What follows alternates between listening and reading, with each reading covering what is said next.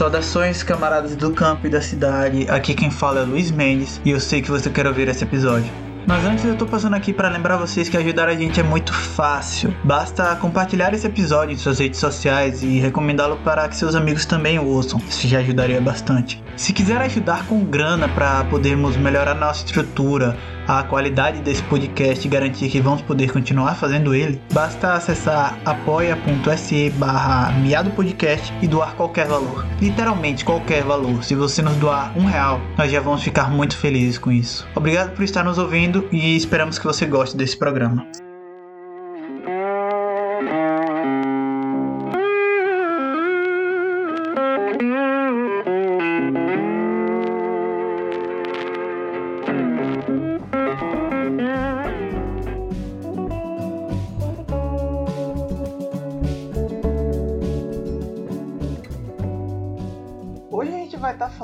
Das pesquisas mais interessantes que eu vi falar na internet durante esses últimos tempos e que a galera no Twitter tá bastante ansiosa para ver. Hoje a gente vai estar recebendo a Natália, mas eu vou deixar que ela se apresente. Natália, para quem não te conhece ainda, conta aí quem é você. É, oi, gente. Primeiro agradecer o convite, eu adoro o miado. É, escuto sempre. O último episódio com o João foi super divertido. Eu sou a Natália, arroba narcosalma no Twitter. Eu eh, sou cientista política, tenho mestrado em sociologia e estou fazendo doutorado em ciências sociais. Mas antes disso, eu sou anarquista, sou antifascista. E essa pesquisa ela vem um pouco inspirada na minha militância, vem desde 2013 e um pouco também o que eu aprendi com a, com a academia das ciências sociais, como a gente pode tornar isso útil na nossa militância antifascista anticapitalista, autoritário e anarquista. É, eu estou mapeando grupos de extrema-direita atuantes no Rio de Janeiro. O nome do projeto é Mapa do Ódio. E quem estiver interessado, o site é mapa do ódio, tudo junto, dois ódio mesmo, .com.br. Ele vai estar saindo agora em dezembro. A gente tem também no Twitter, Mapa do Ódio. E. Bom, acompanhar lá. Sempre, sempre aberto a sugestões, dúvidas, críticas, ameaças de incels. Você falou aí um negócio que eu acho que já vai até meio que responder, mas eu acho que seria interessante você falar um pouco disso. De como é que surgiu essa ideia de, de construir esse mapa? Você falou aí brevemente que tem influência da sua militância, mas eu acho que é bem interessante a gente entender de onde foi que veio essa ideia dessa pesquisa. Bom, é, eu tô na militância antifascista aí ajudando, compondo, compondo a marcha antifascista aqui do Rio há bastante tempo.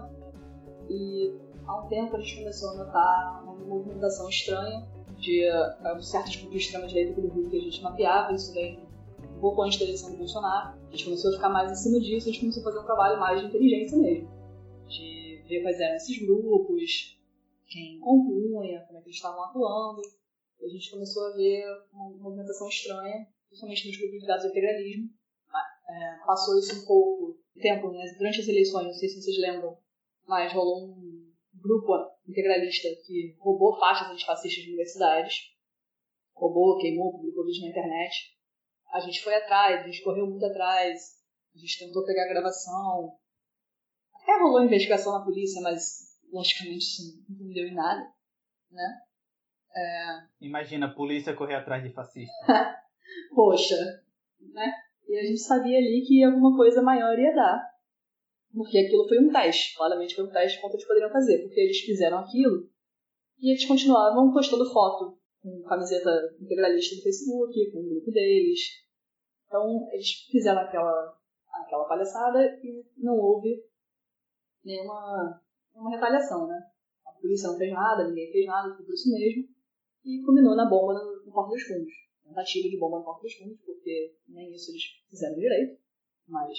E a partir disso eu percebi que a gente precisava ter isso um pouco mais afiado. E aí eu e alguns companheiros do, grupo de afinidade que eu, que milito com, a gente começou a organizar melhor essas informações e tal. E esse período da quarentena, eu não conseguia acompanhar esses grupos integralistas que neonazistas e tal, aqui do Rio em loco, então eu comecei a fazer pesquisas online. Comecei a achar grupos de ódio online. Tem uma organização um pouco diferente e até um, um jeito de atuar um pouco diferente do que esses grupos que eu estava acostumado.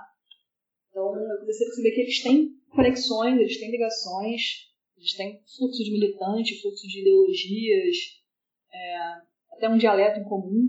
E eu percebi que explorar essas conexões talvez seja interessante. Daí veio a ideia do mapa, de mapear esses grupos e mostrar as conexões entre esses grupos, explicar um pouquinho como é que eles se organizam, quais são as ações deles, como é que eles pensam. Mais ou menos essa é a ideia.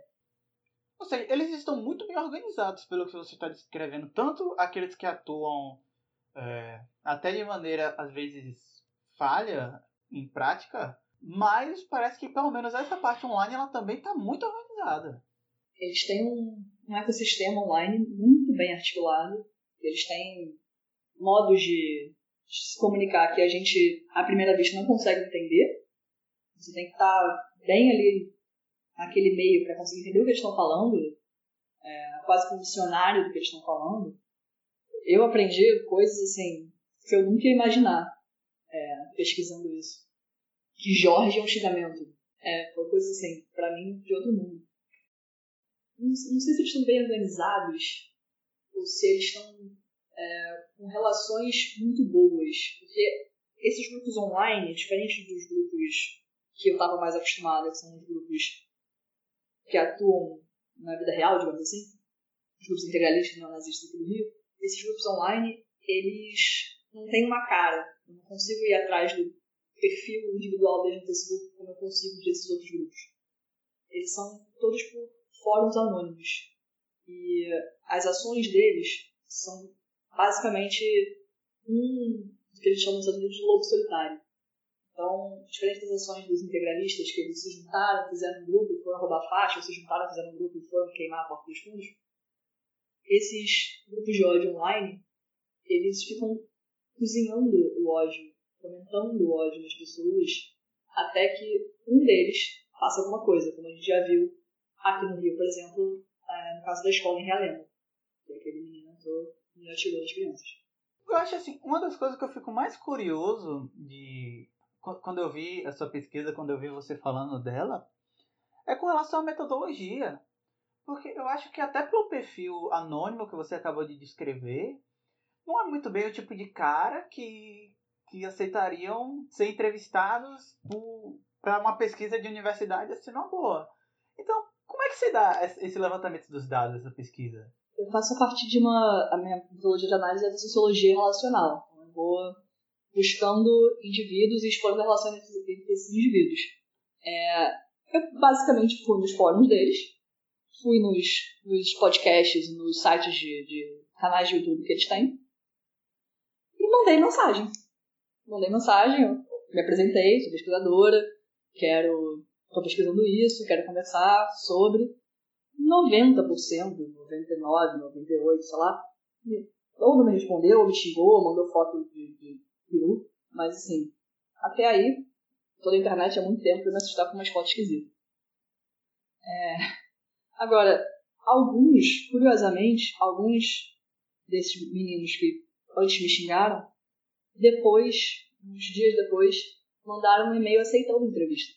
É, eles têm uma coisa que eles querem muito falar. Eles falam bastante. Eles quando se abrem de formas até um pouco preocupantes sentido saúde mental. Assim. O que eu estou falando agora é mais da machosfera, né, que se organiza mais online, que é o grupo que eu estou mapeando no momento. Eles, bom, pelo menos os que falaram comigo, eu acredito que isso não é, isso não é nem a maioria, os que falaram comigo são a minoria, provavelmente a minoria menos radicalizada, mas o que eu vejo nessa machosfera, nesse grupo de ódio específico misógino, que tem relações com o integralismo, que tem relações com o neonazismo. Eles sabem que tem infiltração neonazista nos poros deles, isso é uma coisa interessante. É, é que eles se sentem. Como eu vou explicar isso? Eles se sentem muito excluídos, eles se sentem. A forma que eles falam como se eles fossem uma vítima da sociedade. Eles põem nesses termos, assim. É, eles conseguem diagnosticar um problema da masculinidade A gente tem o problema da masculinidade do século XXI, né? Da, da destruição da figura do, do homem patriarcal tradicional. Eles com esse problema da masculinidade, uma queda dessa figura, mas eles, eles culpam tudo na mulher e no feminismo.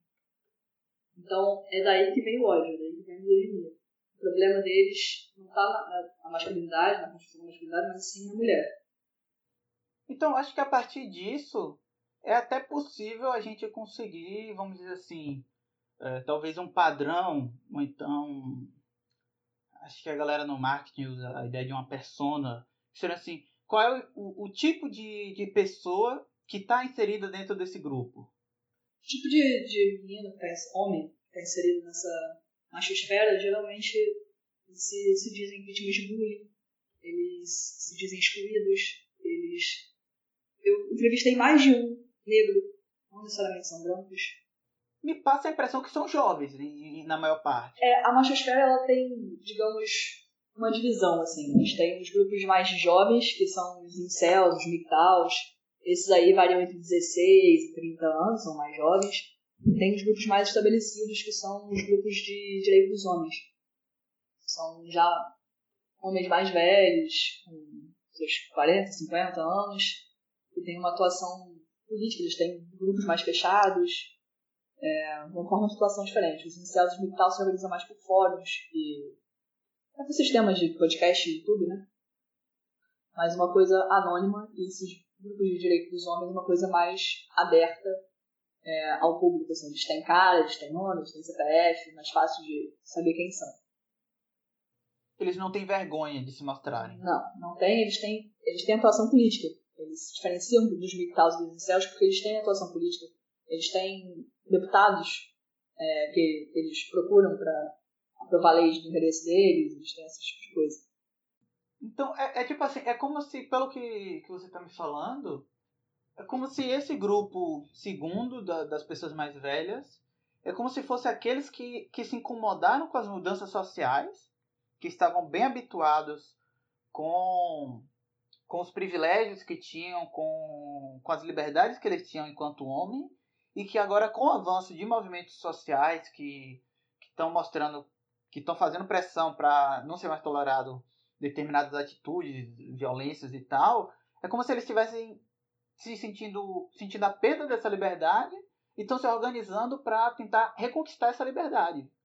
É, com certeza. O movimento de direitos dos homens ele vem já da década de 70, 80, curiosamente, o bem início deles, bem iníciozinho, teve uma, um, um diálogo com o feminismo, porque eles criticam é, a ideia de masculinidade e eles tentam resgatar a paternidade. Mas já no final da década de 70, início da década de 80, eles já se separam do feminismo e eles começam essa pauta um pouco mais misógino mesmo. O que esse grupo geralmente pede é reivindica um direito de paternidade que na verdade já existe, né? que é guarda compartilhada nunca consegui entender muito bem como é que é reivindicar uma coisa que já existe. Mas eles se baseiam nisso, entendendo que o judiciário e o legislativo estão todos aparelhados por feministas. E aí eles lutam contra isso. O grupo de, dos mais jovens é como se fosse. Tá, eu vou usar aqui expressões que talvez. Uh, gente que não, que não seja tão jovem assim, que não tá dentro da internet, não, não entenda. Mas acho que é como se fosse aquela galera que que passou por aqueles fóruns de internet, eu lembro dessa época de a questão da friend zone, do, do sad boy e tal, de que são os caras que eles, eles acham que por serem gentis ou por eles tratarem mulheres bem, ele, as mulheres têm obrigação de se relacionar com eles, só que aí, quando essa relação não vem, é, eles se sentem meio que ofendidos ou então reforçam aqueles estereótipos de que toda mulher é interesseira, mulher só fica com cara por dinheiro ou não sei o que, só fica com quem não presta. E aí nesse sentimento é que eles acabam entrando nesses grupos de, de incel e tal e tal. Isso. Os MGTOWs, os incels, eles têm é, uma visão da mulher quase como uma commodity. Na pesquisa eu chamei de comodificação da mulher. Que é isso, a mulher é uma commodity do qual eles têm direito natural de ter acesso, eles estão tendo esse direito natural de ter acesso negado. E é isso que incomoda profundamente eles. Ao mesmo tempo que a mulher é essa commodity que eles querem ter acesso, a mulher também é a inimiga. é a pessoa interesseira, justamente. Eles têm até um termo para esse interesse da mulher, que eles chamam de hipergamia. Seria o conceito de que as mulheres evoluíram, o conceito da psicologia, é, uma simplificação do conceito da psicologia evolutiva, de que mulheres evoluíram parasitando homens, por isso desenvolveram mecanismos evolutivos que facilitam a manipulação dos homens. Essa hipergamia feminina que ela estaria sempre é, indo atrás de um companheiro mais bonito e mais rico. Mais bonito porque os genes são melhores, mais rico para mantê-lo. Essa ideia do mital, tá, mital do céu está muito próximo do neonazismo porque eles têm essa ideia da, do darwinismo social, de genes melhores. Por isso que eles têm uma infiltração neonazista forte. Existem genes melhores que as mulheres querem reproduzir para terem genes melhores. Daí você consegue ver como essa coisa está se encaminhando, né? Mas isso é até contraditório.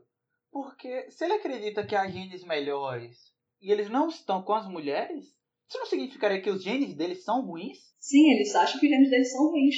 Os incels têm essa inferiorização, eles acham que os genes deles são péssimos, eles nunca vão conseguir mulher por causa disso. A mulher, ela tá sempre nessa dupla, nessa dupla, nesse duplo lugar que é paradoxo, que é da commodity que eles querem ter acesso, querem muito ter acesso, e da, da vilã, da, da inimiga. A mulher, ela nunca pode ser um ser humano, então ela tem sempre esses dois lugares que são desumanizadores. E eu acho que aí é que, é, que é até que entra. É, é, é, nesse. Vamos dizer assim. Nesse embate entre duas coisas tão opostas. Que talvez entre isso que você relatou de que. É, que no primeiro momento a, a repulsa à violência, mas que em qualquer outro em, em momentos posteriores, se você der um pouquinho de atenção, ele já já se mostra mais aberto, já se mostra mais amigável, vamos dizer, não sei se é, se é exatamente esses os termos da que pode ser. Amigável não exatamente, mas eles se mostram um pouco mais suscetíveis a conversar. Quando você dá mais dispostos. alguma atenção, mais dispostos, é. Eles amigáveis não são. E a diferença dos MGTOWs para os incels é essa ideia do gene inferior. Os incels eles acham que os genes deles são inferiores e eles nunca vão conseguir mulher. Os MGTOWs eles dizem que conseguem mulher, mas não querem ter mulher, porque é, eu acho isso até interessante de você explicar, porque MGTOW, incel é um termo bastante comum até na internet. É, a gente vê bastante se falando sobre incel. Agora, MGTOW nem tanto. Então, assim, o que exatamente é um MGTOW? MGTOW quer dizer Men Going Their Own Way. Tradução para homens seguindo seu próprio caminho. Uma ideia de que homem, esses homens não são incels porque eles poderiam ter acesso a relacionamentos românticos, mas eles não querem, não o fazem, porque é perigoso para homens, porque as mulheres são hipergânicas, aquele termo que eu expliquei um pouquinho atrás, e porque os judiciários legislativos é, estão aparelhados por feministas. Com isso, o relacionamento amoroso seria muito custoso para o homem e não, não valeria a pena. Outra coisa que eu percebi bastante na lógica mital em céu é. Eles são muito baseados em ideias ANCAPs, cara. É uma coisa muito doida. É, tudo que eles usam a ideia de, de mercado para falar de, de, relacionamento, mercado sexual afetivo que eles chamam. Eles dão nota para as mulheres que é o valor de mercado dessas mulheres. É, esse ethos ultraliberal do ANCAP está muito inserido na, na machosfera, principalmente dos mais novos. É a mercantilização do próprio corpo, né? Sim. É, é ultraliberalismo aplicado às relações humanas quando eles querem falar que eles vão ficar, sei lá, vai pra academia para melhorar a sua, sua, sua aparência, seu visual, né? Eles não vão, sei lá, ficarem bonitos. Eles vão, em inglês eles chamam de maxing, appearance maxing. Uma coisa tipo, melhorar a aparência. É, é sempre uma coisa agregando valor ao seu valor de mercado no mercado sexual afetivo. É um ethos ultraliberal é muito estranho. Na verdade, eu acho que até faz muito sentido. Porque todas essas coisas que você está falando são coisas que agora, olhando em retrocesso, é, são coisas que eram muito presentes, talvez de uma forma inocente, talvez não, mas, por exemplo, naquelas, naquelas máquinas de memes que você tinha ali em 2013, 2014 até 2016, mais ou menos, ali na Sam, ali da macacada e tal, aquele negócio da 10 barra 10, que, que usava para se referir a uma mulher quando ela era muito bonita, aí a 10 barra 10 chega. O, até essa questão aí de, do, do, interesse de que, tipo, ela só gosta do, dos caras mal, tá ligado? É, aí, aí agora eu tô pensando se, tipo, se acabou desembocando nisso ou se já era uma infiltração desde aquela época que a gente não tinha noção. Olha, é... eu acho que um pouco das duas coisas. Eu acho que é um caminho único, né? Tanto meninos devem ter, devem ter sido radicalizados nesses fóruns naquela época, quanto meninos já tinham contato com essas ideias vindas aí da Gringolândia. Tanta coisa para importar, pra importar isso. É, sobre céus, micaus, esse tipo de coisa. Então, essa coisa do 10 barra 10 está muito presente até hoje. Eles classificam mulheres como 10 barra 10, 8 barra 10, 6 barra 10. Às vezes já tira um barra 10 e bota só level 6. Então, é uma continuidade, uma continuidade com certeza. E é entrismo, né? É, é interessante isso, como. Porque, é, de certa forma, pode ter servido como captação. Porque a pessoa entra nisso e vai, tipo, começar na zoeira, assim, na, na, na, brincadeira ali do, do contexto. Acho que é aquilo que eu falei da questão que você tinha naquela época muita ideia de friend zone e tal. E, e acaba, se o cara não se sair disso, acaba caindo nessa também. Com certeza. Eles têm umas, umas franjas mais, pra, mais na periferia da machosfera. Por exemplo, o Gamergate, que a gente teve aí em 2013, 14. 13, 14, Gamergate? Uhum. É. Bom, o Gamergate, que foi há uma, uma década de internet atrás, basicamente, porque o período de internet antes da quarentena, uma década atrás, que serviu como radicalização de muitos meninos jovens, gamers, que não perceberam o discurso de ódio por trás do Gamergate. E foi toda uma perseguição a mulheres gamers. Eles falavam que era uma questão de ética, mas no jornalismo não era questão de ética, era uma questão de misoginia mesmo. Eles não querem mulher no videogame. Ou outra forma de radicalizar, através dos pick-up artists, homens que ensinam esquemas para pegar mulher. Então, tudo isso faz parte dessa atmosfera. Sim, isso tem muito no, no YouTube, aqueles canais de, de tutorial de pegação. Isso, e eles, eles é, compartilham as mesmas palavras. É um ecossistema que compartilha o mesmo dialeto, digamos assim. A partir desse mesmo dialeto, você já, você entrando, por exemplo, pelo Gamergate, ou entrando por esses pick-up artists aí do YouTube, você começa a ficar familiarizado com esse dialeto e quando você vai para um vídeo mais radical de um militar, de um incel, de um grupo de direito dos homens, você está ouvindo as mesmas palavras que você já conhece, você não percebe que você está sendo radicalizado. Não, daí você acha que está até no mesmo conteúdo. Exatamente. Você entrou porque você achava videogame legal e achava chato essa, essa menina aí falando de feminismo no videogame. Quando você viu, você está falando que você odeia mulheres e quer, sei lá, fazer o quê. É um processo de radicalização que eles passam. Eles chamam isso até de. Eles têm um nome para isso. É, a pílula que eles tomam, né? A red pill, que eles tomam, eles chamam do período de raiva que você tem durante a, depois de tomar a red pill, que é toda uma. Alusão à Matrix? Isso.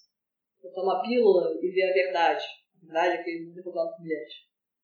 E quando você toma a red pill, você tem o período da red pill rage. Você tem um momento de raiva muito grande depois que você toma essa red pill. Então, é nesse momento que eles falam que acontecem os atentados eles sabem que é um processo de radicalização e que gera explosões violentas. Eles têm essa noção. Você vê quão profundo é isso.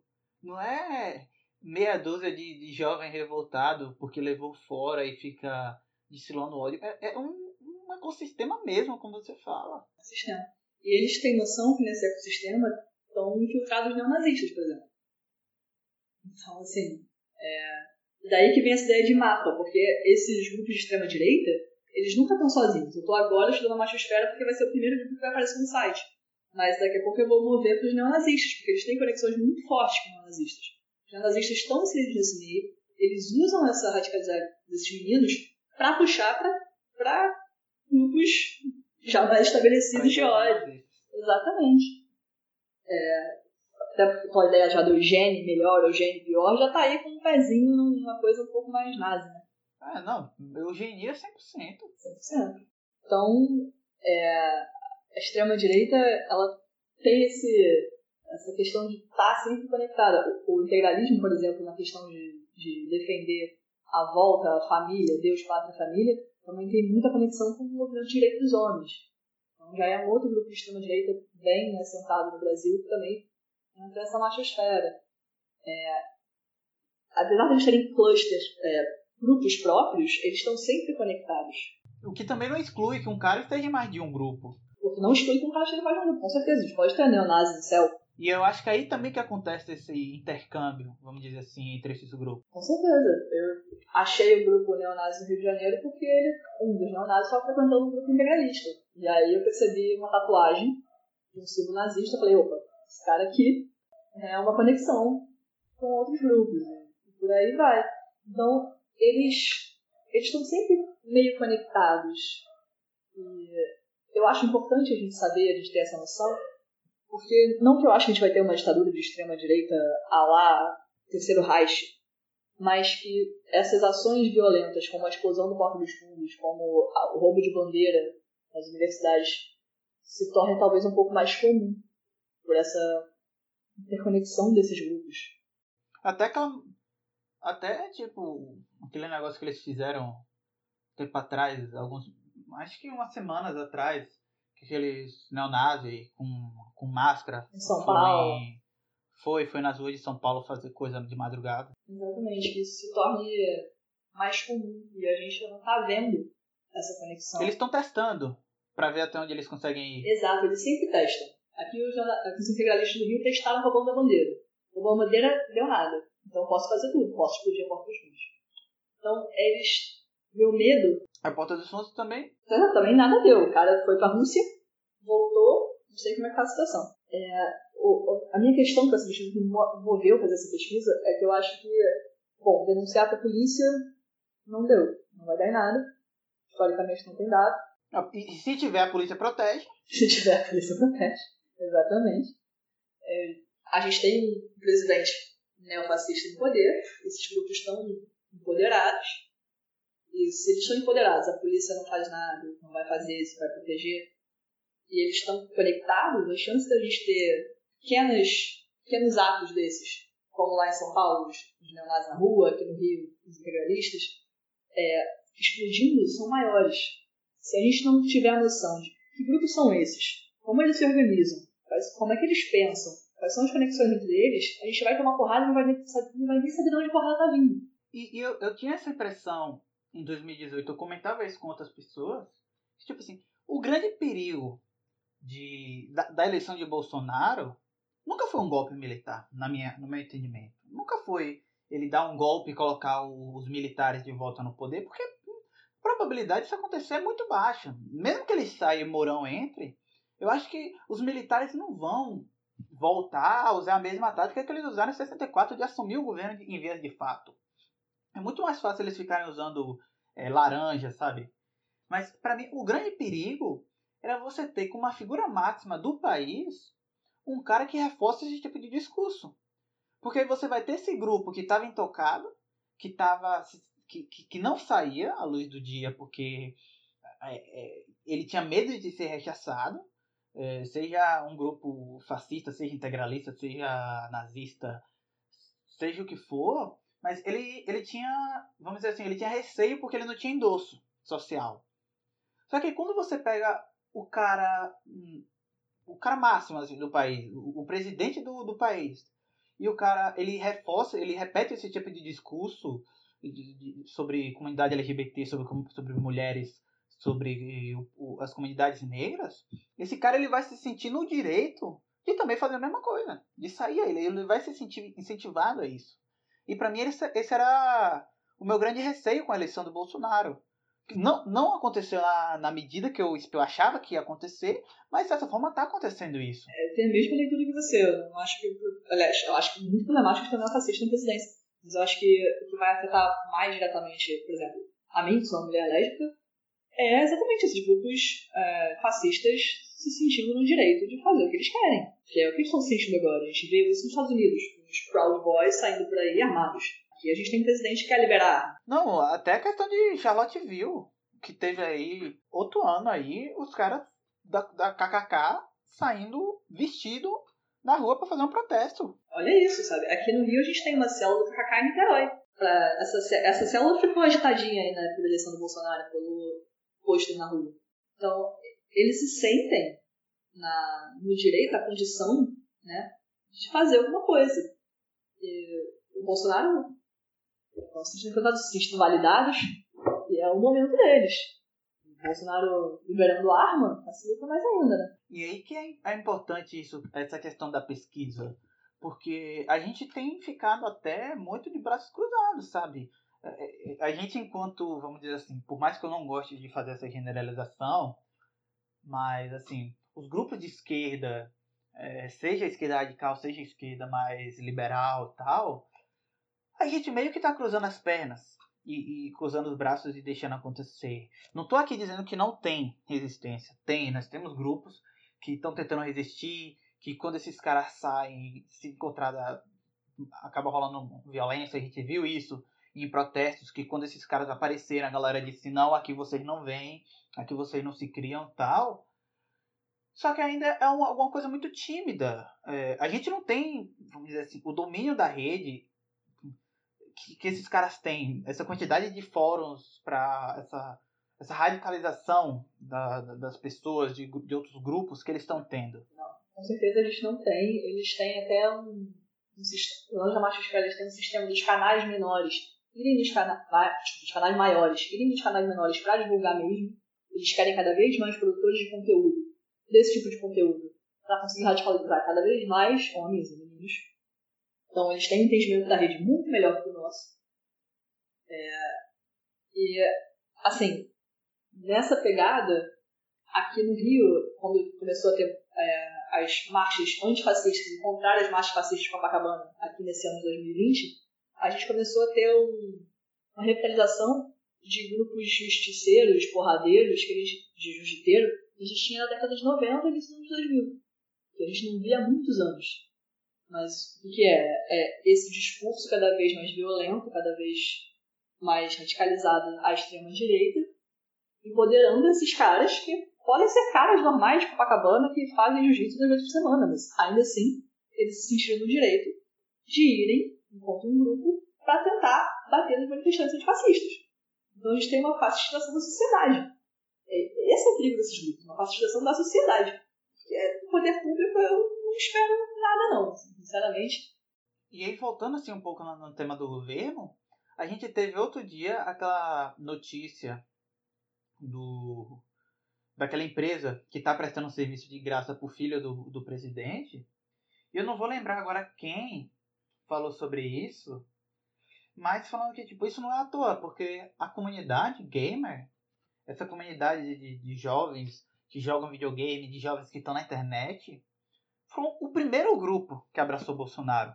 Antes das correntes de WhatsApp, antes dos fundamentalistas religiosos, antes da, galera que se via no discurso dele, que primeiro abraçou, quem, quem pode, a gente pode até dizer assim, quem deu o boom para esse cara sabe, se tornar conhecido a nível nacional, porque eu mesmo fui conhecer ele em 2016, saber da existência dele. Foi justamente essa comunidade que estava criando meme em cima dele, que tava, que era uma comunidade jovem, gamer, memeira, que, tava, que transformou ele no meme e abraçou isso. Então, é, agora que você está tendo o fundamentalista religioso abandonando ele, você tem os justiceiros do humor abandonando ele, a galera anticorrupção, você tem gente da própria direita abandonando ele, talvez uma das parcelas mais expressivas de apoio dele, e, e com apoio não quero dizer que, que, que acha o governo dele bom, que votaria nele, mas que está engajado em defender ele nas redes, em, em fazer essa propaganda de graça para ele, é justamente essa comunidade jovem envolvida com a internet. Com certeza. É, e eles são muito escorregadios. Quando você pergunta uma questão do Bolsonaro, eles nunca vão te responder de cara que eles apoiam o Bolsonaro. Eles vão sempre tratar como piada.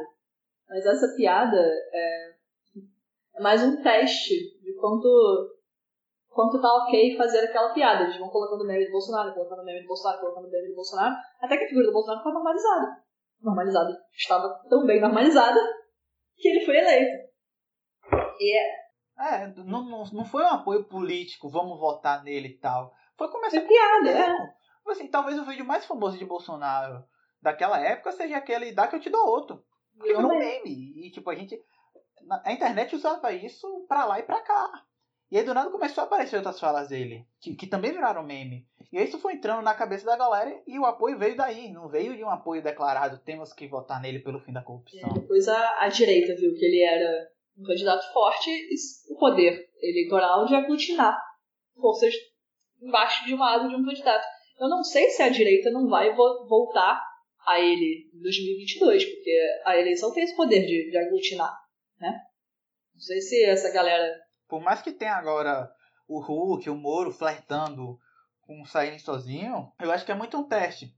Eles estão vendo se cola essa figura deles, para ver se, se a galera que não curte o Bolsonaro se junta com a galera que, tipo assim, se a galera é de esquerda junta com a galera que é de direita, mas não curte o Bolsonaro, para a legião deles, e o Bolsonaro ficar meio que isolado dentro da própria direita. Só que, tipo, mano, 2018 até Rodrigo Maia, no início do ano, disse que ia ser candidato. E ele não foi. Mas ele tentou lá, ele, ele soltou, ele fez lá pronunciamento dizendo que ele ia se candidatar à presidência. E depois ele recuou. A direita tá indo e tá vindo, pra, eles estão testando para ver se no final das contas vai voltar nele de novo. Porque pode ter certeza, todos esses liberais que estão se postando contra Bolsonaro tal, se chegar na eleição e for de novo PT e Bolsonaro, os caras votam em Bolsonaro sem medo. Vai abraçar Bolsonaro é. sem, sem vergonha. Isso daqui também não dizendo que o PT é salvação. Mas, tipo, eles não têm.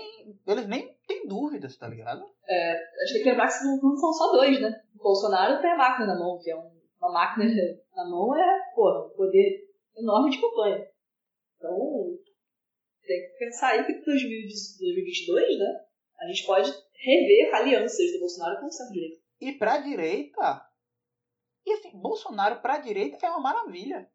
Porque, querendo ou não, os projetos são os mesmos. Então, ele vai querer privatizar a empresa, ele vai querer aprovar a reforma da Previdência, vai querer diminuir custo para a empresa, vai querer diminuir é, Estado, vai querer ser contra a universidade e tal. Então, para a direita é bom por causa disso, porque é a pauta da direita. E é bom porque faz a direita parecer menos direita. Porque quando você chega e diz que Dória é centro, você percebe o, o quanto eles estão usando o Bolsonaro como, sabe, como para-raio para que tudo que seja crítica à direita caia no Bolsonaro, tudo que seja crítica à esquerda caia no PT, e eles fiquem pegando os bônus da direita e os bônus da esquerda. E se vendendo como centro, como a democracia, como moderados. Sendo que eles não são nem um pouco moderados. Sim, eu brinco agora tem a mão esquerda e a mão de centro, porque se o Moro é centro, cara. tem uma, uma antropóloga é, que fala do bolsonarismo como um calendoscópio. Que você pode olhar o Bolsonaro de diferentes ângulos. Ele não é um Bolsonaro só, ele é múltiplos Bolsonaros. Cada um tem uma figura do Bolsonaro para si. Eu acho isso muito interessante, porque a direita lavajatista tinha um Bolsonaro. A direita do meu tio Reaça tinha outro Bolsonaro. E a direita, dessa extrema direita que eu estou estudando desses, desses grupos de ódio, tem ainda um outro Bolsonaro completamente diferente. E o fundamentalista religioso tinha outro. Exatamente, cada um tinha um Bolsonaro. É, é, cada um tem um Bolsonaro. Isso pode ser da estratégia dele nas redes sociais, pode ser de várias coisas. Eu acho que a estratégia das redes sociais eu acho um caminho interessante para analisar isso aí. Mas, se, se a gente for entender o bolsonarismo então como esse aglomerado de coisas, essa extrema-direita que eu estou pegando, ela é uma parte do bolsonarismo, ela é o bolsonarismo todo, estou dizendo que o seu tio é neonazi, é, mas é uma parte barulhenta, é uma parte que pode radicalizar, e é uma parte que pode fazer merda. É isso que eu tenho que dizer, também pode fazer merda. Porque aquele negócio, quem tá calado ninguém Exatamente. vê. Você, você olha pra quem tá fazendo zoado. A gente acha que, não, eles são só meia dúzia de maluco, não vai fazer nada, não precisa dar atenção pra eles não. E de repente eles fazem alguma coisa violenta. E aí que tá o perigo. Eles fazem, eles vão pra rua de São Paulo. E aí que tá o perigo. Pode não ser um, um grande atentado é, que vai matar milhões de pessoas, mas, meu Deus, se, um nazista tá matando pessoas, é uma pessoa demais. E até porque, quanto mais a gente ignora, mais cresce. Tá ligado? Porque a gente vai deixando de lado, vai ficando nessa de, ah, não, não vai ter nada. Só os malucos. Não. É, só os malucos, é só meia dúzia. Aí quando você vai ver é uma dúzia, quando vai ver é três, é vinte, tá ligado? E você fica nessa. E aí quando você vai ver, aí quando eles chegarem, já vai ser tarde, tá ligado? Porque eles já vão estar em muitos. E a gente vai ter visto, tipo, cruzado os braços e, e ter trocado treta com o liberal no Twitter, tá ligado? Exato. A gente vai tomar porrada sem saber de onde veio a porrada. Sim, e aí eu, eu como estudante de, de história, eu acho que é importante a gente também olhar para o passado. Porque a gente já viu a ascensão desses, desses poderes fascistas outras vezes, no, no século XX, e tá, é discutível se foi por meios democráticos, beleza, porque não, não, não tinha total apoio da população, você tinha restrições, mas foi por meio legal. Isso não há dúvida. É, a ascensão, vamos aqui falar, tá? O grande, a grande discussão, Hitler chegou ao poder democraticamente ou não, é discutível. Mas, indubitavelmente, Hitler chegou ao poder de uma maneira legal. Porque ele foi se aproveitando de mecanismos que tinham dentro da legislação para é, é, tirar, é, caçar opositores, para tirar um partido de ilegalidade, para mudar as zonas eleitorais, para só permitir que vote o pessoal dele, para agregar o pessoal para a turma dele, para virar firra, para criar o cargo de firra. Então, tipo, e, e, a visão que a galera tinha daquela época é que não, ele vai respeitar a gente, porque ele vai respeitar, a Constituição vai para ele. As instituições vão moderá-lo. É, é, ou então a questão do, do Salvador Allende, que quando tava tendo um golpe, ele disse, chama Augusto, que Augusto é dos nossos. E aí, aí nessa dos nossos, Augusto jogou ele pela janela, tá ligado? Então a gente tem que, tem que ficar atento nisso. A gente não pode cruzar os braços e ficar esperando e ficar fazendo de conta que, não, que esses caras não são importantes, porque a gente fica nessa quando vai ver os caras já tomaram a gente, tá ligado? Eu espero que esses casos sejam importantes. Eu espero que o trabalho mapeie três grupos e sejam três candangos espalhados pelo Rio de Janeiro. Realmente espero isso de coração. É que eu não acho que vai ser isso. Se fossem três candangos espalhados pelo Rio de Janeiro, tudo bem. É, mas, é, mas é que tá. Querer a gente quer, porém a gente também não pode contar com isso. Pois é. Não dá pra entregar na mão de Deus e vai. Pois é, pra, tem que saber quem são essas pessoas, saber como é elas estão sendo televisão, saber o que, que elas pensam, saber quais são as conexões delas, inclusive com a família Bolsonaro, porque temos fotos, várias fotos, de integralistas fazendo campanha, abraçando a família Bolsonaro, a família Bolsonaro dando medalha para integralista em Câmara é, Legislativa do Rio de Janeiro.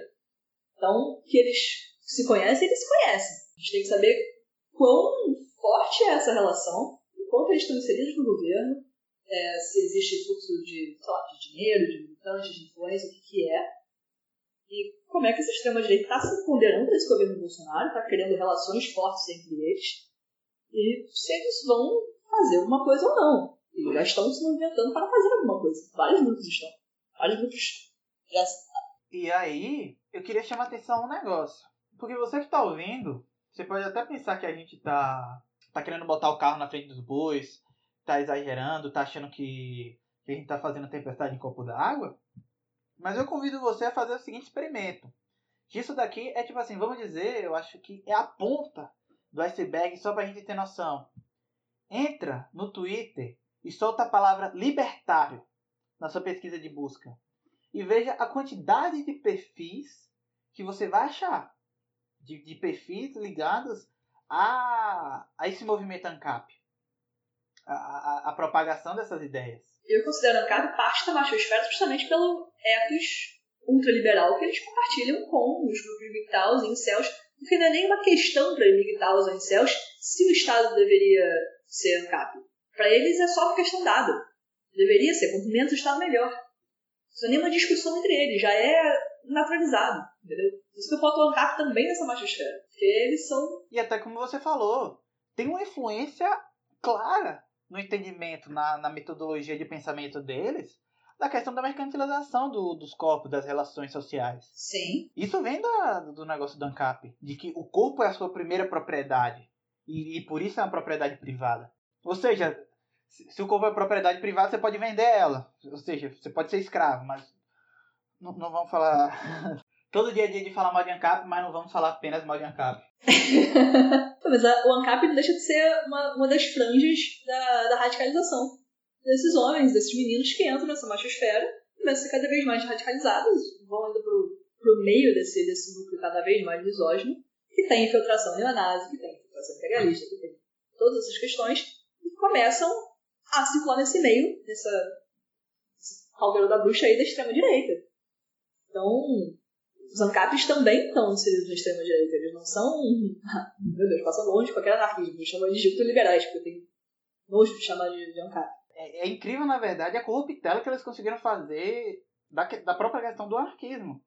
É, eu acho que a gente, eu precisava gravar um episódio só explicando porque ANCAP não é anarquismo. Pra meter pau em ANCAP. Queria muito fazer isso, mas não é pra agora. Vou querer muito ouvir. Eu acho que a briga ia ser com quem gravar. Faz um, um hangout de 200 pessoas e só cada um, segura os outros bate. É. Mas eu acho que isso vai até por causa da popularidade que toma. Porque se a gente for analisar, talvez aqui, claro, isso aqui não é uma análise que eu vou fazer, não é uma análise aprofundada de pesquisa, mas é uma análise de como eu esse movimento que teve nos últimos anos do surgimento dessa cultura ANCAP no Brasil, que você tipo, aparenta que surgiu do nada, mas que provavelmente vem muito de um. É, a galera que comprou muito a ideia do, do liberalismo, de a quantidade de, de gente falando de pai rico, pai pobre, no YouTube, no Instagram, seja desgraça que for, você não conta, tá ligado? Tipo, seja seu empreendedor, é, seja seu próprio chefe, e esse tipo de idiotice. E falando de pai rico, pai pobre, esse negócio tal, tal, não sei o quê. E ao mesmo tempo é uma galera que pegou muita raiva de, do Estado. E eu acho que aqui talvez o, o PT tem, tem uma certa influência. Aqui eu acho que até agora, esse dado aqui que eu vou falar, eu vou querer que. Pelo que você percebe, se tiver errado, você me corrija. Mas eu tenho muita impressão que isso é um movimento muito de classe média. Não é muito um movimento de classes baixas. Eu vejo uma galera classe média baixa, classe média. Mas assim, é, é, eu, sempre, eu sinto sempre que é, é aquela galera que acha que se não fosse o PT, poderia ser super rico, poderia investir, sabe? Não é, é, é, classe baixa assim que eu falo. Não é a pessoa que tá ali é, vendendo almoço para comprar janta. Não, não é essa galera. É, é, é, o cara que pode até, provavelmente a família teve uma ascensão econômica, tem uma estabilidade financeira por causa das políticas que o PT, que o PT implementou e tal, é, de determinadas maneiras, mas é um cara que, que, que, ele sente, que ele comprou a ideia de que se não fosse pelo PT, com, com toda a máquina estatal, ele seria tipo um mega corporativo, dono de, de uma franquia de negócios. Eu, eu sinto muito que, que tá nesse local, essa pessoa. Sim. Porque quem é a classe muito mais alta, ela já entende também por que o, o capitalismo precisa do Estado. Quem é classe alta, quem é classe média mais alta, entende isso. Então acho que o ANCAP ele está muito vindo desse contexto da classe média que ascendeu e que quer ascender mais. E que acha que tirando o Estado total, ele ia conseguir construir esse, esse império mega corporativo. Sim, com certeza. Deixa eu contar uma curiosidade engraçada de ANCAP que eu ouvi esses dias. Eles preferem a monarquia à democracia porque eles acham que na monarquia o rei ele é dono da terra e por ser dono e proprietário da terra ele cuida melhor do que alguém eleito democraticamente. Eu, eu já vi muito disso de galera monarquista falando que tipo pega é com é, a, a democracia, a república é você pegar um porco, botar no chiqueiro e dizer que ele só vai comer por quatro dias, enquanto que a monarquia é você botar alguém e dizer que ele vai viver ali a vida toda. Então, como ele vai viver a vida toda, ele vai gerir bem, ele não vai roubar porque ele não precisa. É, esse é o argumento dos monarquistas, né? Monarquistas puros, aqueles clássicos da, do, do referendo de 92. Mas dos anarcomonarquistas aí, que o bagulho fica louco. Cara, existe isso? Existe, bicho, existe.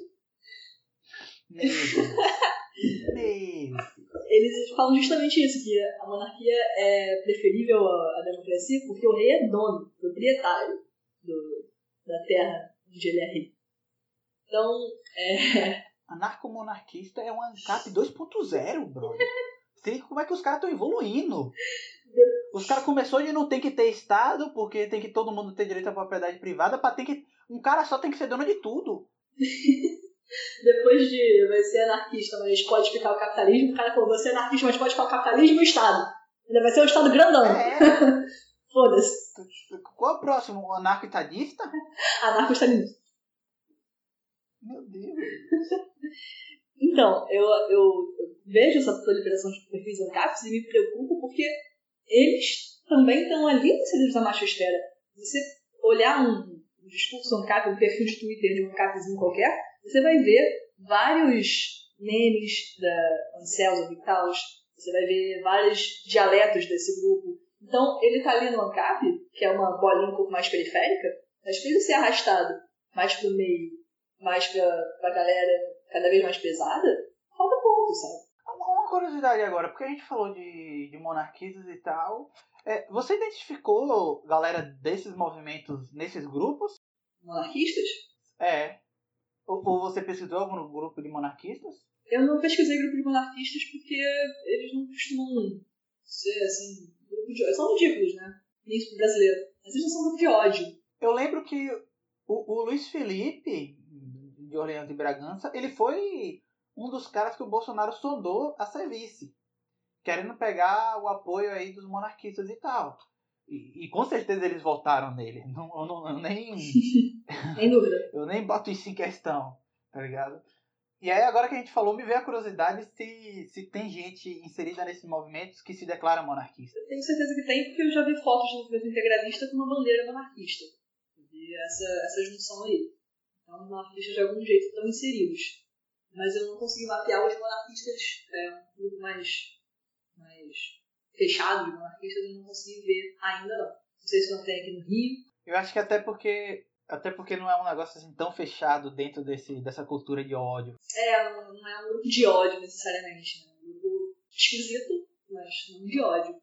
Mas pior que assim, é, eu entendo de certa forma é, como é que o cara é cooptado pro, pro movimento monarquista, tá ligado? Porque ele vai muito nessa ideia de que a democracia é corrupta, de que a democracia ela é um antro de corrupção, e compra esse discurso de que o cara tá quatro anos, então ele vai coisar, e aí ele vai pensar, tá, isso daqui são democracias, é, quais são a, as monarquias que nós vemos? Aí ele vai olhar para os países que são monarquistas, que são tipo é, países do norte da Europa, que tem o IDH lá em cima, tem altos índices de desenvolvimento, altos índices de lucro, e, e pensar, ah, é porque é monarquia. É, é, por causa do sistema de governo. Não é porque eles baseiam esse, esses bons índices na exploração de países do terceiro mundo. Com certeza por causa do governo.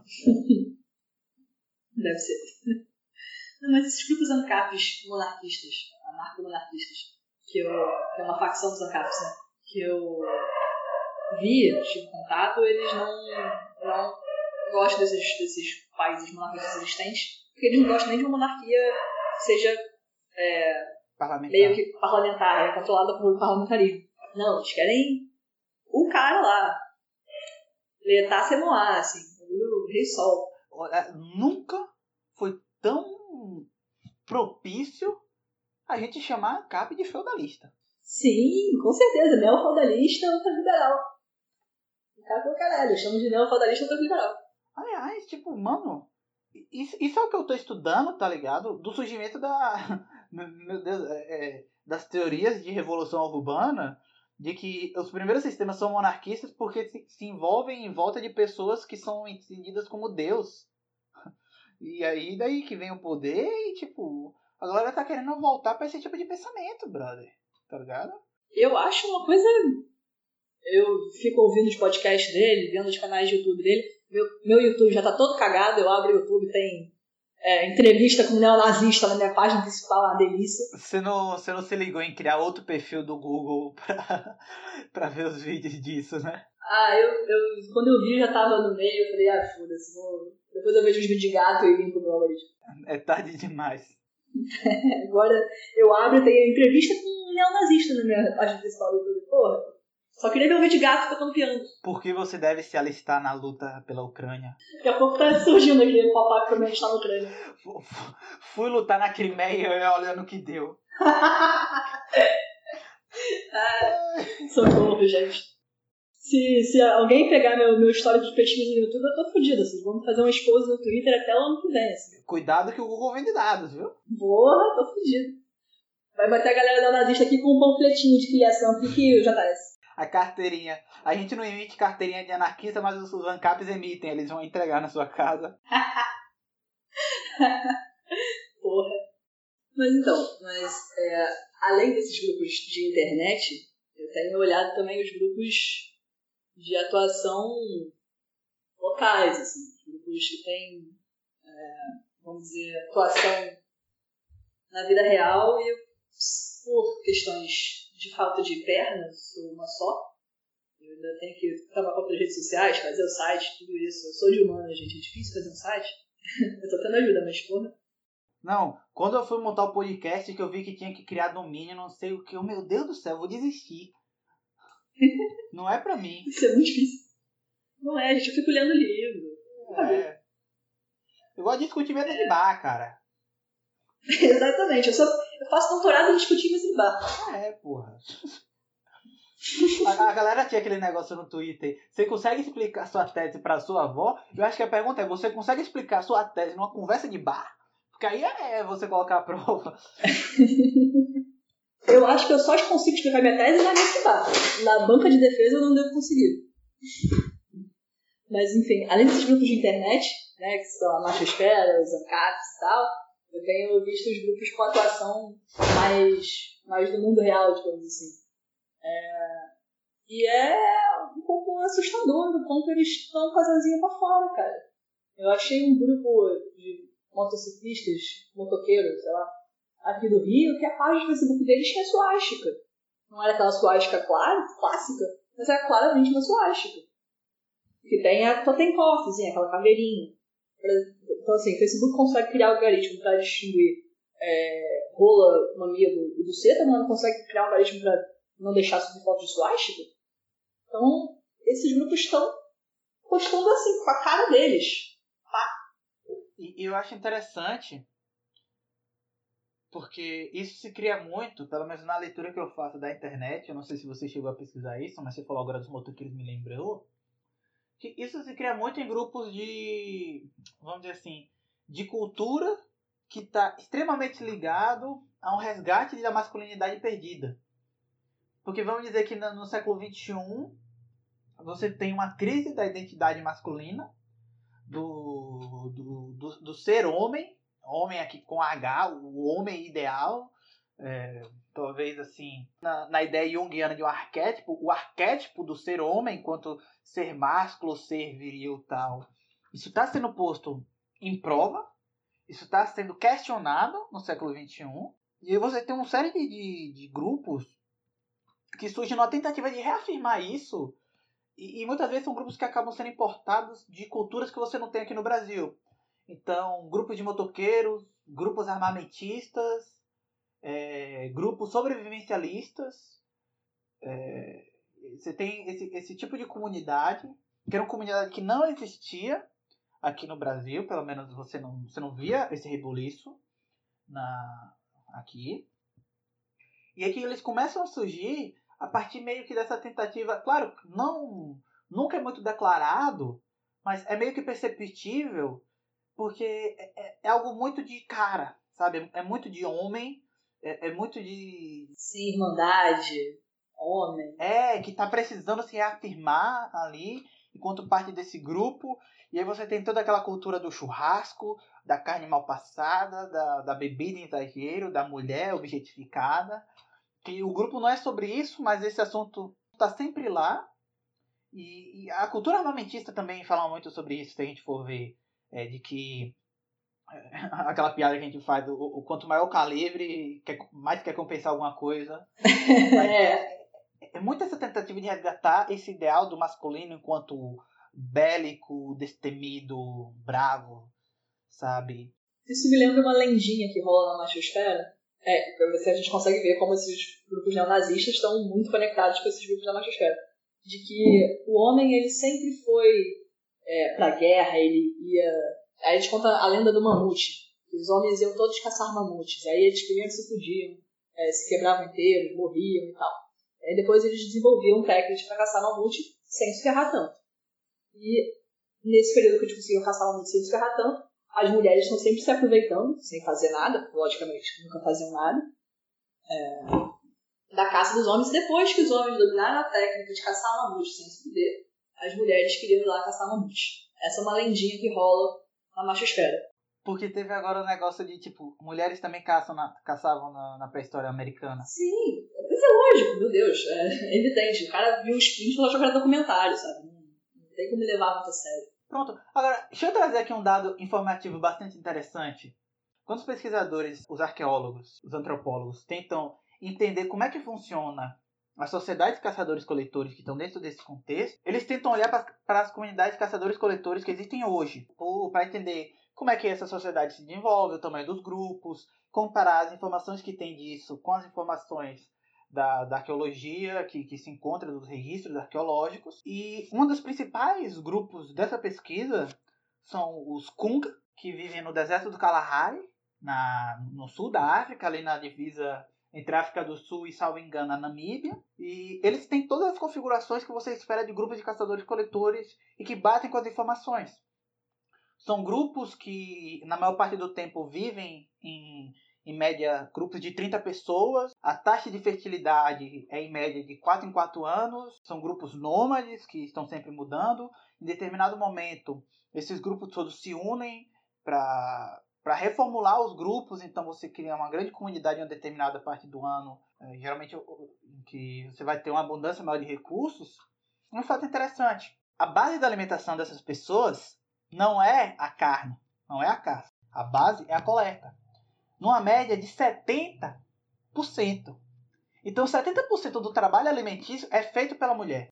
E boa parte da caça é orientada pela mulher. Porque a mulher, ela tá indo ali nos arredores do, do acampamento. Então, ela sabe ler os rastros. Ela também sabe ler os rastros. Ela olha os rastros. Ela indica para onde ela viu é, manadas de, de outros animais. Para onde ela ela tá vendo os animais passarem, onde é que pode ser melhor para caçar, onde é que eles podem se esconder para fazer tocaia e tal. E, os, e, o homem é responsável por 30%. E o homem não leva glória por isso. Isso é outro fato curioso. Que aí entra também na questão de organização social. Quando um caçador abate uma grande presa, ele não leva glória. Pelo contrário, ele faz um processo de, de humildade, de tipo, ah, essa presa nem era grande. Ah, eu nem sei porque que vocês estão vindo aqui pegar esse bicho. É, não precisava, sabe? É, é um mecanismo social para não criar heróis, que coloca a sociedade em primeiro lugar. Isso é bastante interessante para pontos anarquistas, é, para pontos anarquistas, mas nesse ponto é interessante isso. 70% do trabalho de alimentar o grupo é feito pela mulher. E um ponto que um dos autores que eu estou estudando na, na, no curso aponta é que muito provavelmente é, essa evolução de o homem caça e a mulher fica ali fazendo a coleta, fica nas regiões mais próximas, era mais uma questão talvez de descartabilidade do que de, de poderio físico. Porque a mulher pode caçar, tanto que ela caça. Ela caçava. A gente tem registros arqueológicos. Só que se você for pensar no, nos pontos práticos, na, na, na, questão material, de um grupo que sobrevive, de um grupo que está lutando pela sobrevivência ali, é, você perder uma mulher, a mulher ela tem uma importância ali na sociedade como fornecedora da vida muito maior do que o homem. Então ela, ela tinha essa tendência a ficar num local mais seguro. Não por fragilidade, mas por importância. Quebra essa lógica de que o, o cara que se lascava para caçar o mamute e depois que ele conquistava essa glória ele trazia. E também outro fato, a caça é mais um exercício de resistência do que de combate. Aquela caça que a gente vê em filme de você se colocar para enfrentar o mamute, para matar o mamute de uma vez, aquilo nunca existiu. Aquilo existe em filme. É, aquilo nunca existiu. A, a caça era. Isso é característica do ser humano. A gente. Nós somos maratonistas natos a gente perde os pelos para ter a capacidade de correr longas distâncias. Porque era você ir atacando o animal, jogando lanças, jogando flechas, para ele começar a sangrar, você perseguir ele por longas distâncias, até ele morrer de cansaço, ou até ele não conseguir mais correr por causa dos ferimentos. Nunca foi esse negócio de matar de uma vez. É como se o cara fosse matar o mamute na, chave de braço de jiu-jitsu, chave de enforcamento de jiu-jitsu. Né? É uma lendinha que rola nesse, né, nesse meio machosférico, que, assim, dois, dois Google você descarta. Não tem nenhuma evidência, tá ligado? Não tem base. Como a maior parte do que eles falam também.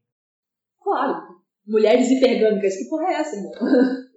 é uma simplificação da história. E, de novo, voltando a essa questão do, do macho, é, uma questão do macho idílico, né? Que, ai, a masculinidade era tão, era tão maravilhosa antes das malditas feministas. É, que aí vai nesses grupos neonazistas, com certeza, eles têm um ideal de masculinidade. Está muito presente, tanto que fazem entre eles, desses grupos da machosfera, tem essa conexão com os grupos céus. É, Até os grupos integralistas que, que eu vejo aqui no Rio, eles também têm uma ideia da família baseada na ideia do homem.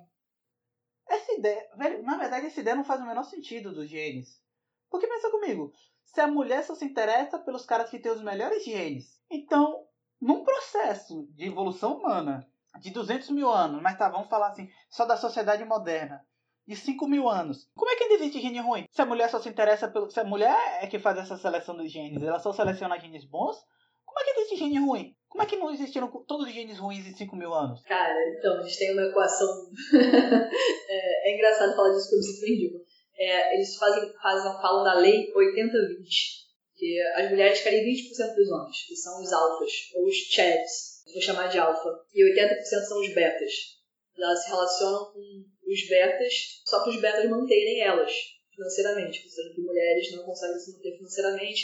Aí a gente volta na lenda lá do mamute, as mulheres nunca conseguiram se manter, e sempre parasitaram homens e tal, é essa ideia. Então, elas precisam do, do 80% que são os betas para ter estabilidade financeira e tudo isso, mas elas querem mesmo os alfas, os 20%. Então elas vão trair, porque elas são hipergâmicas, elas vão trair. Vai largar. Vai largar, vai trocar. Às vezes vai continuar com, com, com o beta, digamos assim, para ele manter financeiramente ela, enquanto ela vai transar lá com o alfa. Ou seja, é da natureza da mulher trair. É da natureza da mulher trair. Da natureza da mulher não se envolver emocionalmente e tá sempre à procura de um parceiro melhor. Ou alguém que não tem ela. E vem cá, nessa ideia, como é que eles entendem as mulheres lésbicas que não, que não se relacionam com homens? A gente, tá, a gente tá mentindo. Eu, por exemplo, a qualquer momento eu vou largar a minha companheira e achar um cara muito gostoso e rico pra me manter. é essa a ideia deles. Mano. Velho. É. É isso. É, é, tipo assim, eu não sei nem o que falar. Tá Exatamente. Porque, meu Deus. Eu tive muita curiosidade de perguntar como é que é a relação com a mãe. Se a mãe também é hipergâmica, mas eu achei uma coisa meio freudiana e deixei quieto. Achei que eles iam desligar a entrevista. Velho, pela quantidade de fetiche que você tem na pornografia envolvendo mães, eu não queria que, que escapa nisso. É aquele negócio, sempre escapa a minha mãe, a mãe dos outros não. Eles têm, alguns dizem, poucos, não é uma, uma um consenso entre eles, que existem mulheres exceção. Existe a mulher, o unicórnio. Que no caso é sempre a mãe dele. É, que aí eles tiram um dado aí do Datafoda-se, que é de 3 a 5% da população feminina, baseado no Datafoda-se, é, que é composto de mulheres de exceção. Acho que não vale a pena buscar, porque 3 a 5% você tem 95 a 97% de mulheres ruins. E eu acho que provavelmente na ideia deles também, essas mulheres que não são interesseiras são de uma subcategoria. Não vão ser nunca 10 barra 10. É, essa mulher de exceção ela tem que ser 10 barra 10, tem que ser virgem, tem que ser não interesseira, tem que ser um unicórnio. É, um unicórnio mesmo porque não existe, né? o conceito de mulher perfeita para eles é bem complicado. Só essa deve ser ser humano. O resto é tudo commodity. E é isso, passa muito pela objetificação. É muito é, o reforço daquela noção que você tem de que tem mulher que presta e tem mulher que não presta. Sim. Tem mulher que é pra pegar e tem mulher que é pra casar. É isso levado ao extremo. E, e é isso é, somado com tanta coisa, com, com, com 10 barra 10, com friendzone, com não sei o que, que tipo, velho... Sim, torna a coisa muito, muito esquisita. E essa fase do, do, da misoginia, ela une esses grupos aí da machosfera online estranha, uns grupos neonazi, esse grupo de motoqueiro que eu falei, que é composto exclusivamente por homens. É, eles têm essa ideia de brotherhood, de irmandade, né? entre eles. É, e é sempre... Eu acho que, na verdade, até irmandade, aí fica uma pobreza da nossa tradução. Porque irmandade pode ser tanto para quem não tem aqui o conhecimento do inglês, pode ser tanto para falar de irmãos como de irmãs. Só que no inglês você tem mesmo essa separação do que é uma brotherhood, seria a, a irmandade de irmãos, e uma sisterhood, que é a irmandade de irmãs. Então dá pra, no, inglês dá para separar bem isso. É, o dele seria só essa irmandade de homens, essa brotherhood, né, brasileira, desse grupo motociclista que eu falando aqui.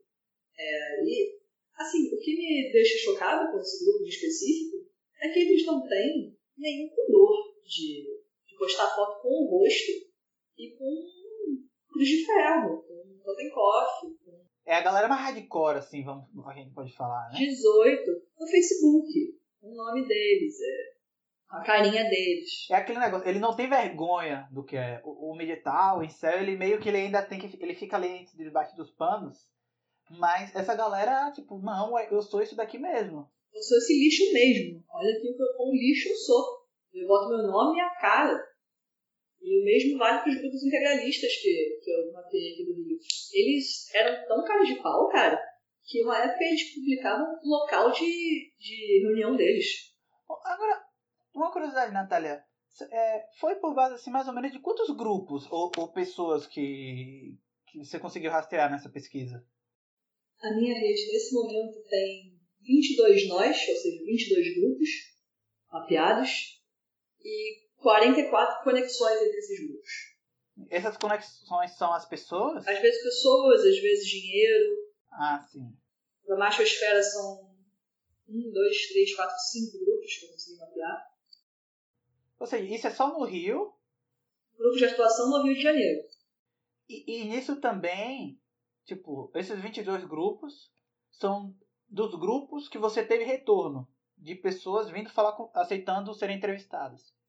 Não, é, entrevistei por enquanto só da machosfera. Ah, sim. Não entrevistei ainda a galera.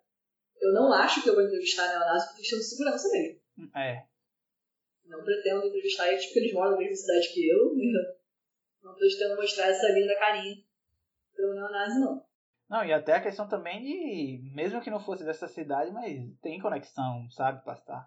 Exatamente. A gente sabe que os integralistas aqui do Rio, por exemplo, têm conexão com os caracas do ABC. Se um dia eu conseguir aumentar esse mapa, conseguir ir para outros estados, sei lá, a gente vai ver conexões bem, bem complicadas.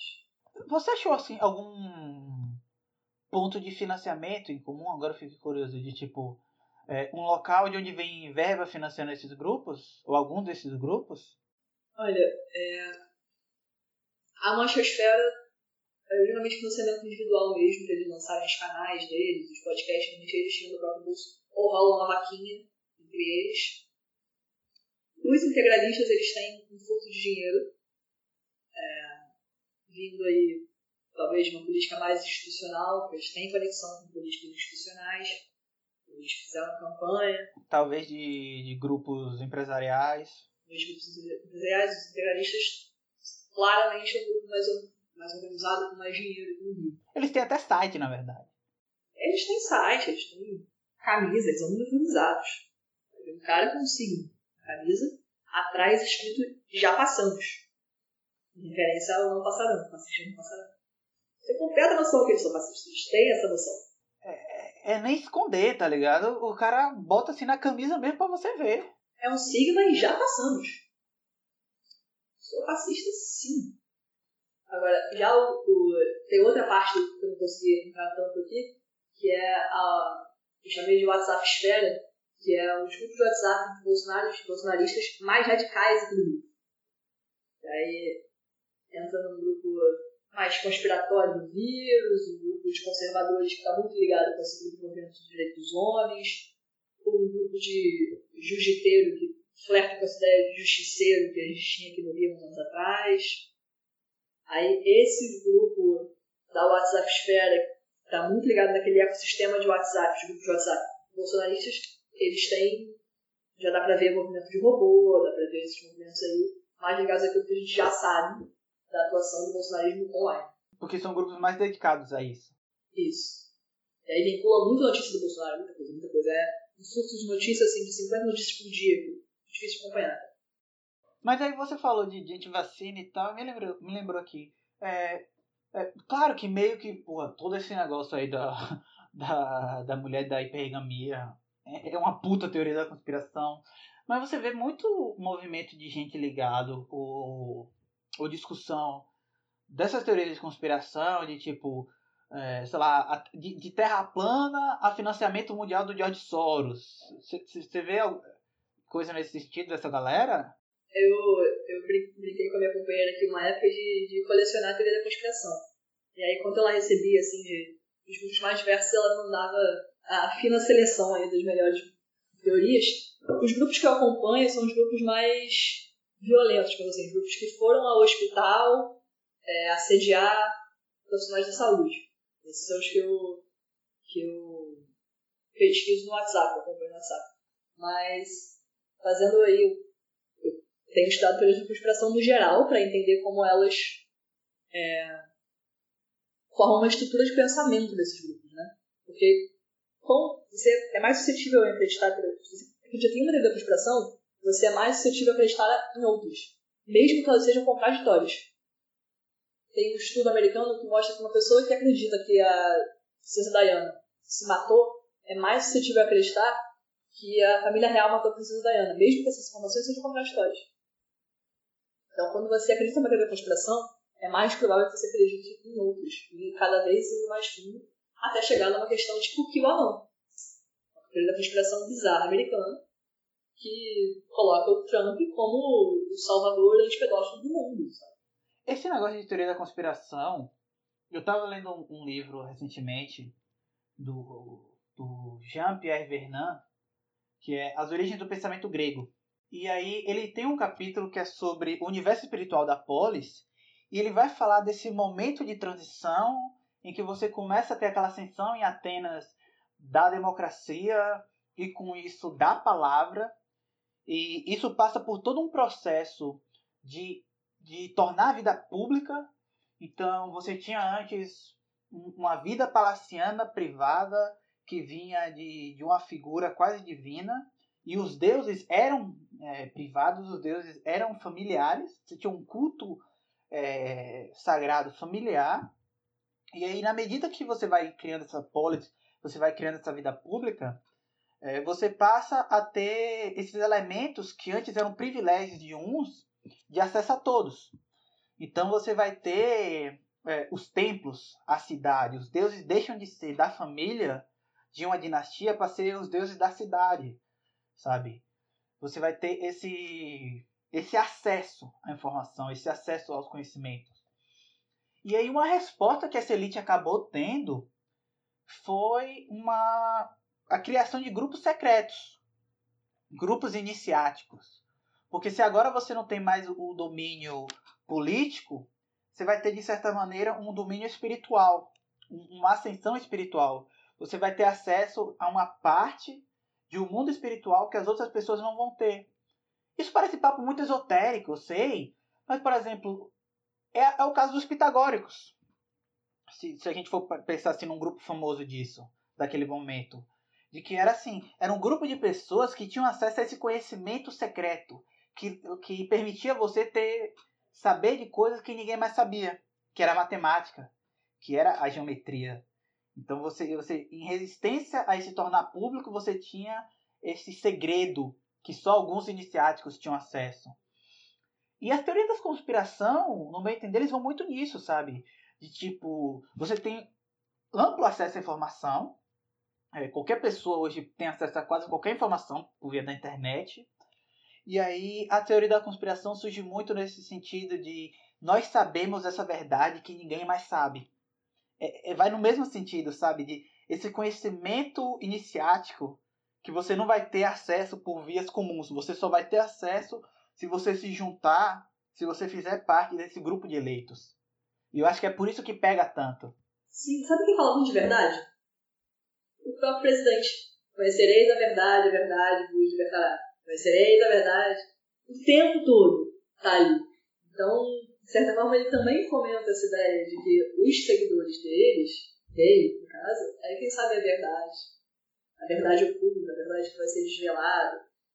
Todas essas teorias de conspiração que eu tenho visto, que fomentam esses grupos um pouco mais radicais que têm assediado profissionais de saúde, é sempre baseado nessa ideia de verdade oculta, manipulação, cabala mundial, esse tipo de coisa. E eu acho que até por isso que é fácil você ir de uma para outra, mesmo que as duas não façam sentido. Porque as duas te dão acesso a esse conhecimento que ninguém sabe. E eu acho que também é por isso que atrai tanta gente. E, e pode começar com coisas que parecem inofensivas, tipo a Terra plana, alienígenas. Só que é, é, esse sentimento, esse gostinho de eu ser alguma coisa que só a gente sabe, que as outras pessoas não sabem, é o que atrai o cara pra uh, George Soros, pra, pra uma vacina que vai deixar as pessoas burras, que vai deixar as pessoas. Muda o seu DNA. Tá Como é que é uma vacina do DNA? É. Porra. Uhum. Eu quero virar X-Men, então. É. E o grande ponto de teoria da conspiração é que você não tem como refutar. Porque qualquer refutação é financiado por essa galera que quer esconder. É, é um negócio que não tem comprovação e não tem refutação. E, então é perfeito. É, ela é uma teoria total. Ela, a, a, contradição já está inserida nela. É. Isso que ela pega tão bem. E é por isso que tipo, é difícil você combater a teoria da conspiração.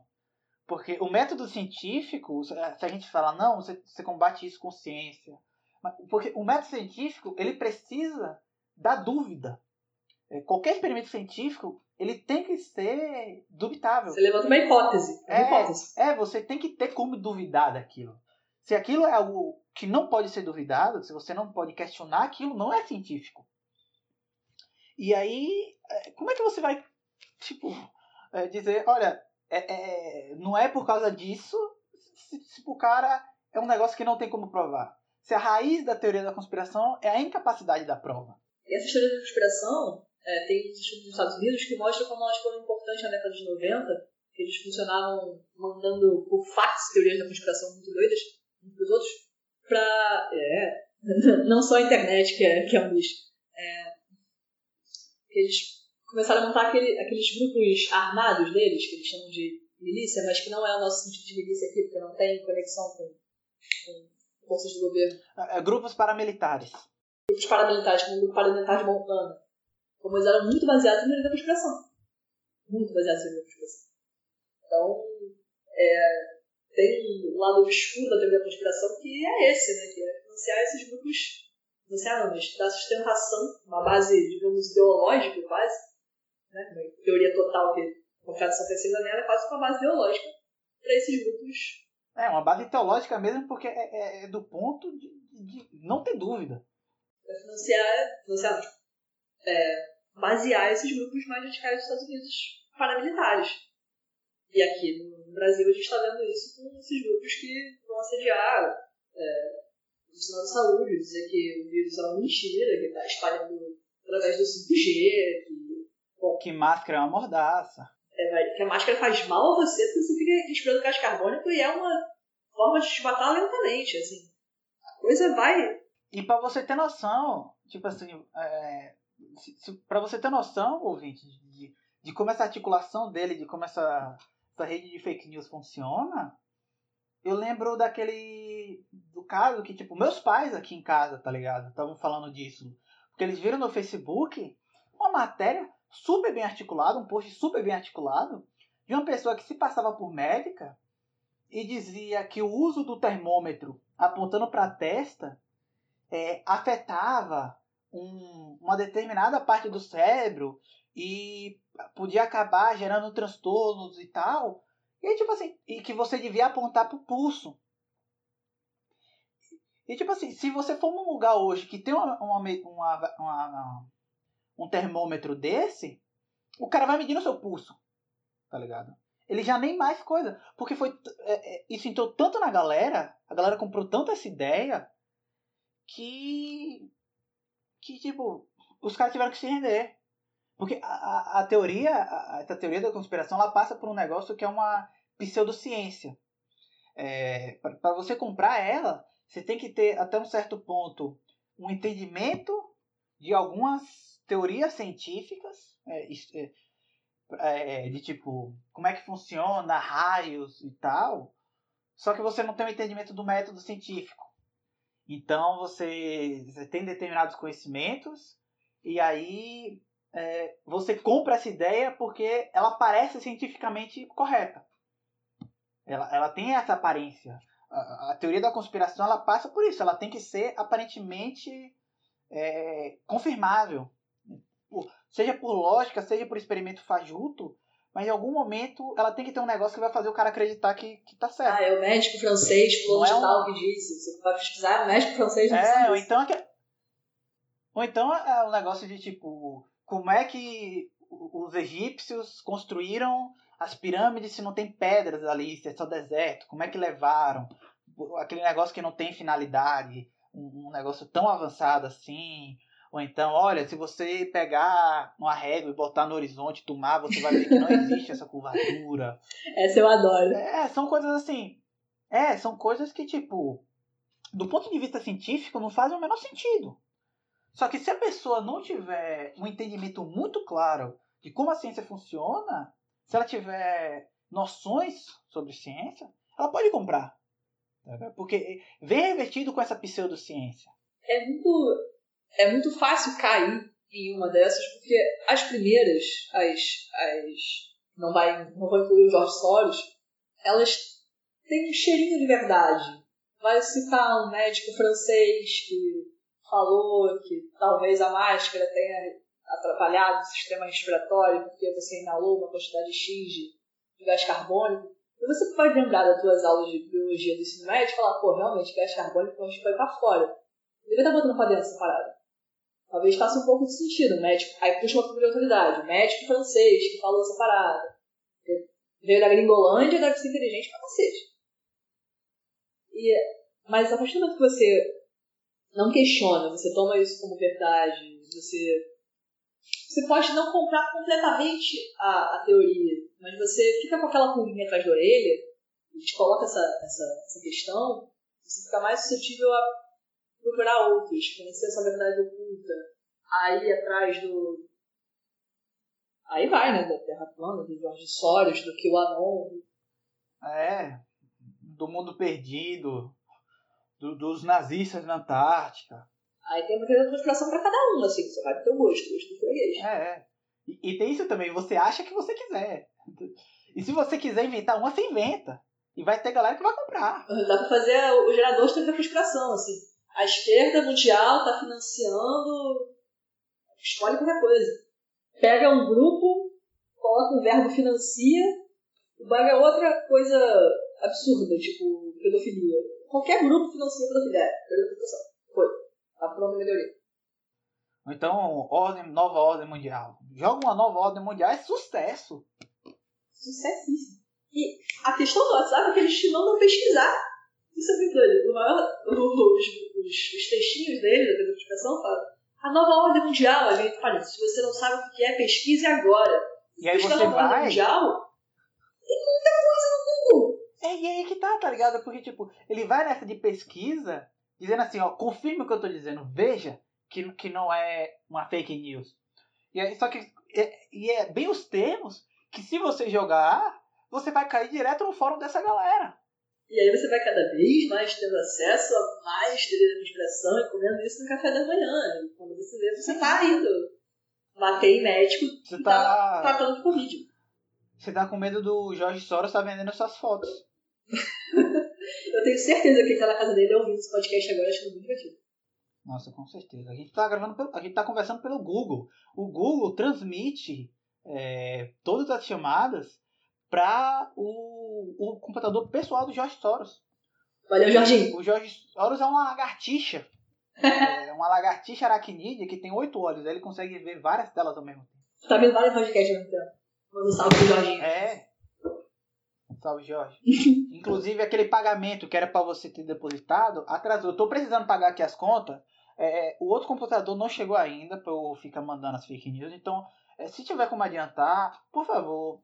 Porra, meu pagamento também não bateu. Tem que falar com a RH, não sei o que tem que falar, não. Tem que ver esse bagulho aí. E essas teorias de conspiração frequentemente tem um, um fundo racista. Ou um fundo antissemita. É, mas o Jorge Soros tem um fundo antissemita, claro a cabala mundial de judeus que estão. Essa questão mesmo dos alienígenas, porque muita gente compra, ela vem justamente desse lugar, de que, tipo, aquele povo ali construir isso, mas nem fudendo, cara. Não, o quê? Egípcios? Africanos? Construir pirâmides? Não, não. Maias? Os maias? Que, que viveu aqui na América antes dos europeus chegarem? Não, não, isso não existe. Agora também ninguém coloca em xeque as construções romanas. É, essas três tem um viés racista muito grande que começa aí a começar a flertar com outras ideias um pouco mais complicadas. a, a teoria da hipergamia dos, dos, da machosfera. Não deixa de ser uma grande teoria da conspiração que nós mulheres estamos sempre manipulando homens para ter vantagem. Isso para mim, claramente, uma teoria da conspiração muito da sem noção de que mulheres, na verdade, manipulam tudo e controlam todo o judiciário legislativo. Meu chuchu, se fosse assim, as coisas iam ser muito diferentes. Nem aborto legal a gente consegue nessa porra desse país. Pô, legalizou o aborto, tava todo mundo sacanagem. A gente, a gente manipula a porra toda, mas tá todo mundo sacanagem, então lá. Não, e aí eu acho que é mais engraçado é que, tipo, o cara que defende não legalizar o aborto é o primeiro que, que, que manda a amante abortar. sempre é. Sempre. Papo muito bom esse que a gente teve. Essa sua pesquisa é muito interessante, Natália. Muito, muito, muito interessante. Eu, eu mal posso esperar para ver esse site no ar. É, se o site já saiu, é, se o site já tiver saído no momento em que esse podcast for ao ar, a gente já vai ter colocado na, aqui na descrição. Então basta você acessar a descrição para você conferir. Quando for ao ar, a gente vai atualizar, vai colocar aqui. E aqui agora o espaço é seu é, para as considerações finais que você quiser fazer, se quiser deixar suas redes sociais para quem quiser acompanhar o seu trabalho ou entrar em contato. O espaço é seu. É, gente, então, o papo foi bom. Obrigada, Luz, pelo convite novamente. Muito bom conversar aqui.